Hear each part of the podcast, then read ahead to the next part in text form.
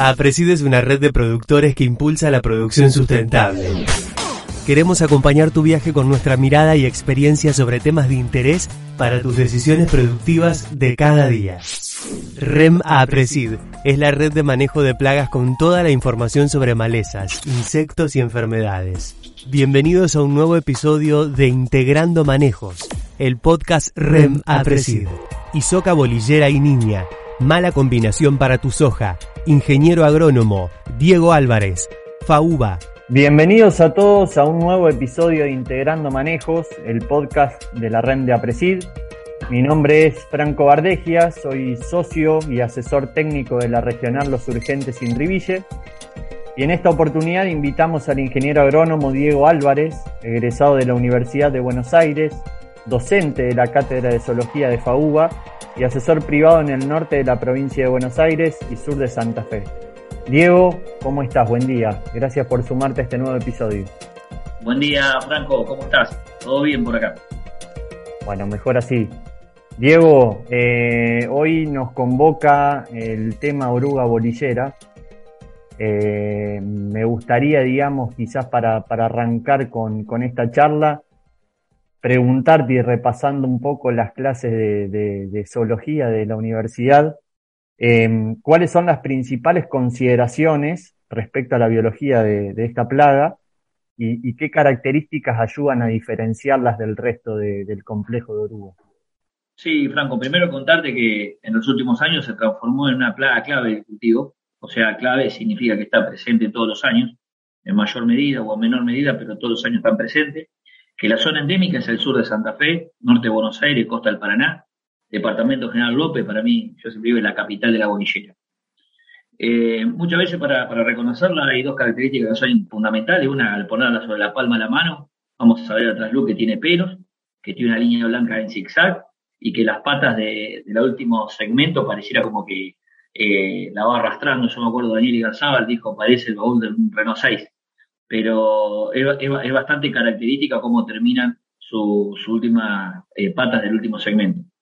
Eh, así que yo creo que esas son características morfológicas bastante fáciles a campo de reconocer. Bien, bien. Y, en cuanto a, presencia de plaga, cuál es, digamos, por ahí la, época o, el momento de mayor incidencia y, cuáles son los daños que puede llegar a generar. Mira, eh, el, ciclo, el ciclo de ella comienza muchas veces en el cultivo de arveja y luego se continúa durante todo el ciclo del cultivo de soja. Eh, hay citas que dicen que se llaman que es una plaga netamente semillera, le encanta consumir proteína, le encantan los granos. Eh, entonces podemos decir que a partir ahora de septiembre, octubre, si se dan las condiciones predisponentes, ya la empezamos a ver en arveja. Y luego se pasa en el cultivo de soja. Años conducentes puede llegar a tener hasta cinco o seis generaciones. O sea, fíjate todo lo que estoy nombrando, cinco o seis generaciones eh, a la latitud en la que estamos sembrando, que es norte de Buenos Aires, sur de Santa Fe, es un montón. Eh, entonces una plaga, una vez que está instalada en los cultivos, eh, generalmente le, gusta, le encantan las leguminosas, como decía, una vez que está instalada, es muy difícil eh, sacarla del sistema. Y entonces comenzamos a convivir durante todo el ciclo de cultivo con ella. Ella genera tres tipos de daño, usualmente. Uno es la defoliación, pero prácticamente es incipiente. Luego llega el daño del corte de brote, que es el, más peligroso y el que más merma de rendimiento genera en los cultivos, principalmente de soja. Y finalmente genera un daño directo, alimentándose directamente de las vainas y de las semillas que se están formando. Esos son los tres tipos de daño. Eso, esos tres tipos de daño significa que hay cambios del hábito alimenticio durante su ciclo de vida. Y esto es lo que dificulta su manejo. Bueno, vos, vos Diego, ahí nombraste algo que quizás eh, eh, da, el puntapié para, para hacerte una, una consulta. Eh, nombraste para, para la presencia de la plaga que se den las condiciones predisponentes.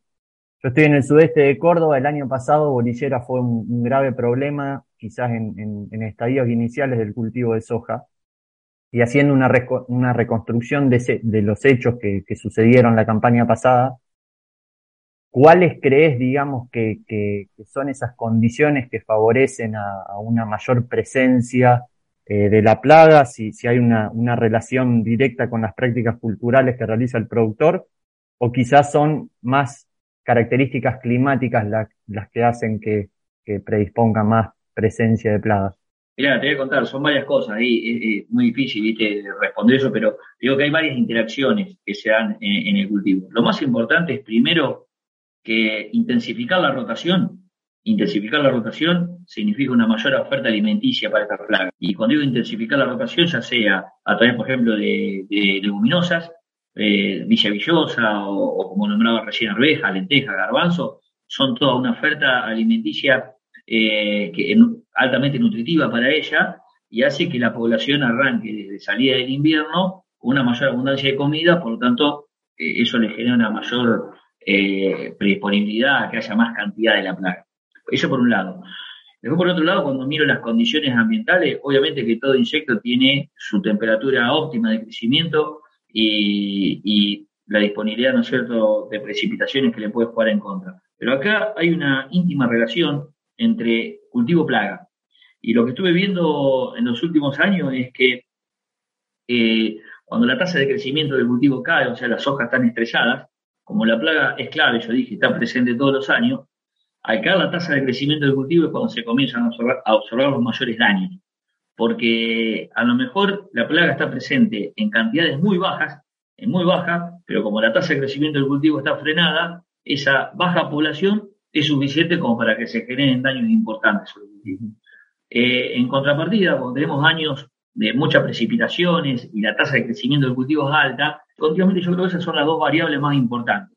La relación entre la plaga y el cultivo, y cultivos que están creciendo activamente se defienden mejor que cultivos que están frenados en su desarrollo y crecimiento. Bien, bien, Diego. Eh, bueno, ahí, ahí sigo, sigo con, con, estos puntos que nos vas dejando pensando en esta campaña 22-23 que se nos avecina, con, una niña ya bastante eh, fuerte, por lo menos hasta, hasta lo que son los, los meses de enero-febrero. Esperamos, digamos, que, la tasa de crecimiento por, por falta de condiciones por parte del cultivo sea lenta, eh, el atraso en fecha de siembra, la intensificación que se vino realizando a través de cultivo de servicio en las diferentes zonas más que todo en, lo que es zona núcleo.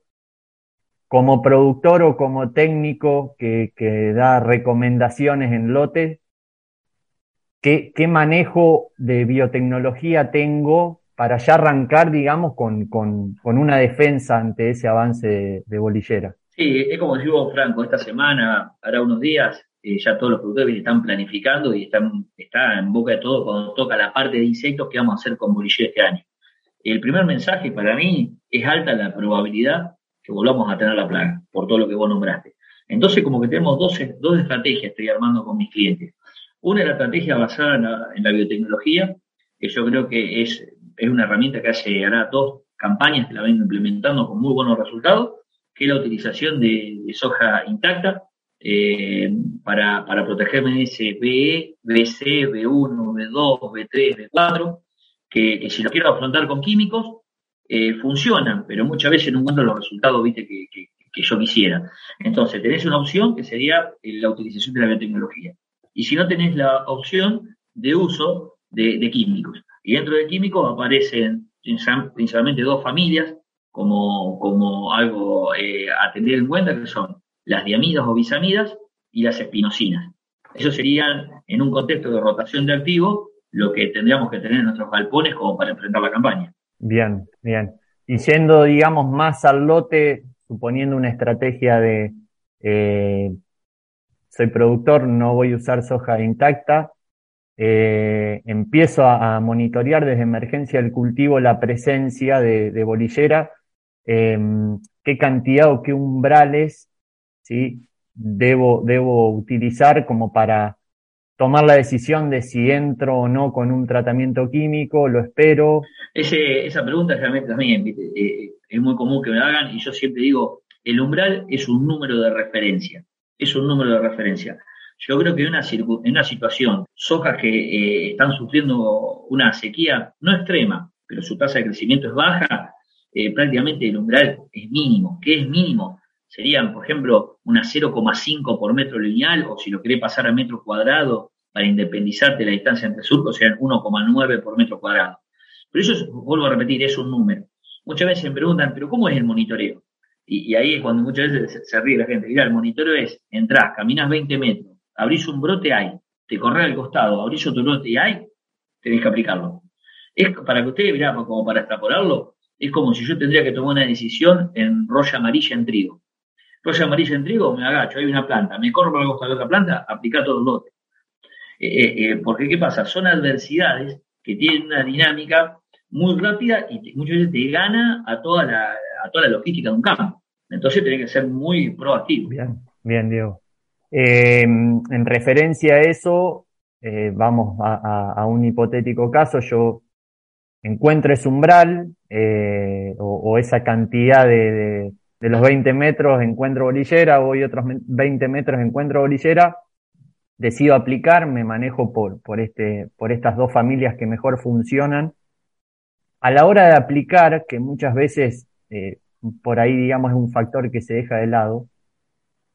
¿Qué, mm, consideraciones en cuanto a calidad de aplicación ¿sí? yo debo considerar? También relacionándolo con, eh, y, esto va a modo de consulta también, eh, con, con el, estadio, digamos, en, el cual se encuentra el cultivo. No va a ser lo mismo aplicar una soja en, en un estadio de, de recién emergida o, de primera hoja verdadera eh, a un estadio más avanzado con un volumen de biomasa mayor por parte de las hojas. ¿Qué recomendaciones para la aplicación, digamos, debo considerar? Te voy, te voy, te voy nombrando las variables que, van a estar interviniendo. Eh, pensando en una aplicación, por ejemplo, B3 y B4. Primero lo que voy a mirar es el porcentaje de cobertura del entresurco. Generalmente estas hojas tienen menos del 30% de cobertura del entresurco. Eh, lo que yo voy a necesitar como punto número uno es proteger la gota de la evaporación, porque supuestamente estamos aplicando durante el mes de noviembre, diciembre, donde la demanda atmosférica es alta. Segundo, voy a necesitar que, más allá de proteger la gota, aumentar la velocidad de penetración del activo dentro de la planta. Por ejemplo, vía una silicona, penetración cuticular y, penetración por la cámara subestomática, por la cutina. Porque tengo que meter el activo adentro, ya que el brotecito está cerrado y ella está adentro. Segundo, lo que tengo que ver es qué principio activo voy a usar y qué dosis. Yo dije, a mí me parece interesante para esa primera aplicación usar una diamida y en una segunda aplicación, si la población continúa, usar un espinosino. Si yo estoy con una población eh, inicial baja, eh, podría estar usando 4 gramos, 5 gramos, 6 gramos de diamida. Pero cuando tengo a lo mejor más de 2 por metro cuadrado, es nunca bajar la dosis y siempre trabajar con más de 6 gramos de diamida porque Boriller lo que tiene es bastante dosidependiente. Cada gramo de activo que vos le bajás a una diamida, la, plaga lo, refleja eh, fácilmente, se ve eso, el mayor o menor control. Eh, entonces, una vez que yo hice esa aplicación, entender que si yo estaba trabajando con el menos del 30% de cobertura del surco, la persistencia no va a ser de 30 días o 28 días, porque gran parte de la dosis cayó en la tierra. Eh, nosotros pensemos que esa persistencia la tenés que tener en la cabeza, que va a ser de 15 eh, días, 10 días, 12 días, y muchas veces hay que decirlo eso, porque el productor espera que a lo mejor, porque aplicó una diamida, va a durar 20 y pico días, y después dura 10, 12 o 15. Y no es que el principio activo es malo, es que eso funciona de esa forma, cayó en la tierra y las isocas no comen tierra. Pero es importante, como ya de por sí supongamos que tenga todas estas variables controladas, la eficiencia de control general era alrededor del 80% con el éxito mayor. Entonces, para tener todo esto controlado es importante trabajarlo con una población inicial baja de la plaga. Cuando yo superé las tres bolilleras, hacete una idea que eso va camino a la reaplicación o al fracaso. Tres es un montón. Por eso yo nombré 0,5, 1. Bien, bien. Excelente, Diego.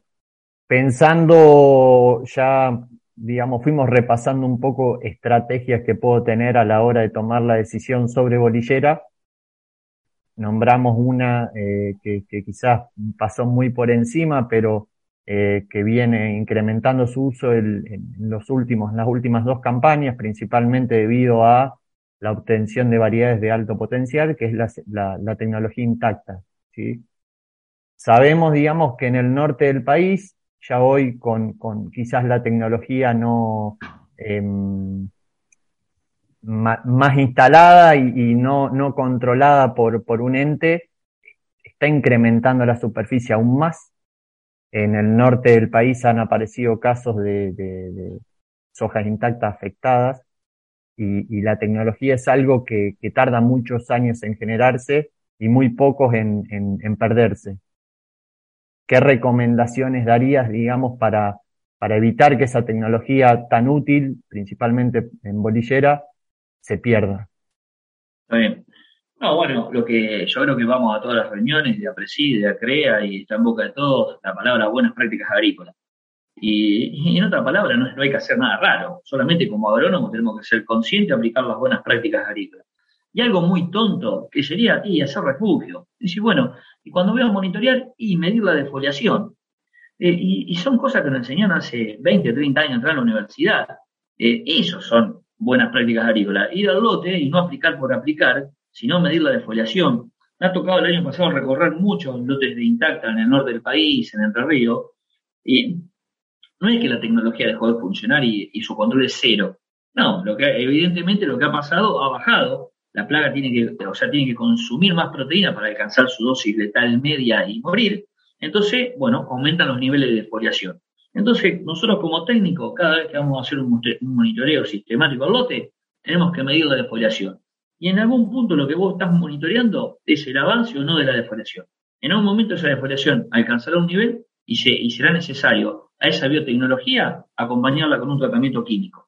Y eso es lo que estamos haciendo, el manejo integrado de plaga, donde usamos distintos pilares, como la biotecnología, la parte química y el monitoreo.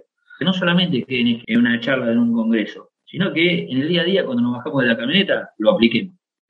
Excelente, Diego. Muy, muy buena la, recomendación y siempre está bueno refrescarlo para, para poder llevarlo a cabo, como vos decís, en el lote. Diego, ya estamos entrando en la recta final, estamos ya terminando con, el tiempo de, estipulado para el podcast. Me gustaría, digamos, a modo de, cierre, eh, primero agradecerte por tu, participación, tu buena onda. Tuvimos algunos problemas de conexión y, bueno, acá estamos eh, grabando el, el episodio. Eh, si querés dar un mensaje de cierre y, bueno, a modo de, conclusión de lo que estuvimos charlando, eh, para que el productor se lleve algunos punteos de, todo lo que fuimos abordando en este podcast. No, Franco, bueno, primero gracias a ustedes por la invitación, que la verdad que participar para presidir es un honor. Y no, no, lo que la herramienta de todo esto que estuvimos discutiendo eh, es el monitoreo, o sea, ir y recorrer el lote. A mí me toca dar clase en la facultad y muchas veces los alumnos están enloquecidos con la, con la agricultura digital, eh, con la agricultura de precisión y, todas esas cuestiones, y se están olvidando de cosas básicas como lo que nombré hoy, la defoliación, o conocer la escala fenológica de fericámenes de una soja, o conocer el ciclo biológico de, de la plaga, que son tres pirales fundamentales para manejar el sistema. Entonces, yo no estoy en contra de todo el avance tecnológico que se genera en el agro, pero no nos olvidemos de la agronomía base. Eh, entonces, el mensaje es hacer el monitoreo, aplicar la agronomía base y una vez que entendamos el sistema de, desde su base, ir incorporando estas nuevas herramientas digitales que yo creo que son fantásticas. Así que bueno, un poco ese es el mensaje. Diego, excelente. Otra vez, muchísimas gracias y bueno, desearte para vos y, todos los que nos están escuchando una, una, buena campaña, un buen inicio de campaña y esperemos que, que la lluvia nos acompañe. Sí, sí, muy esperada la lluvia. Diego, un abrazo grande. Un abrazo, Franco. Las siguientes empresas sponsors son parte de la REM. Bayer, Corteva AgriScience, FMC, Summit Agro, Sumitomo Chemical, Singenta, UPL, Rizobacter. Los esperamos en el próximo episodio de Podcast REM. Integrando manejos.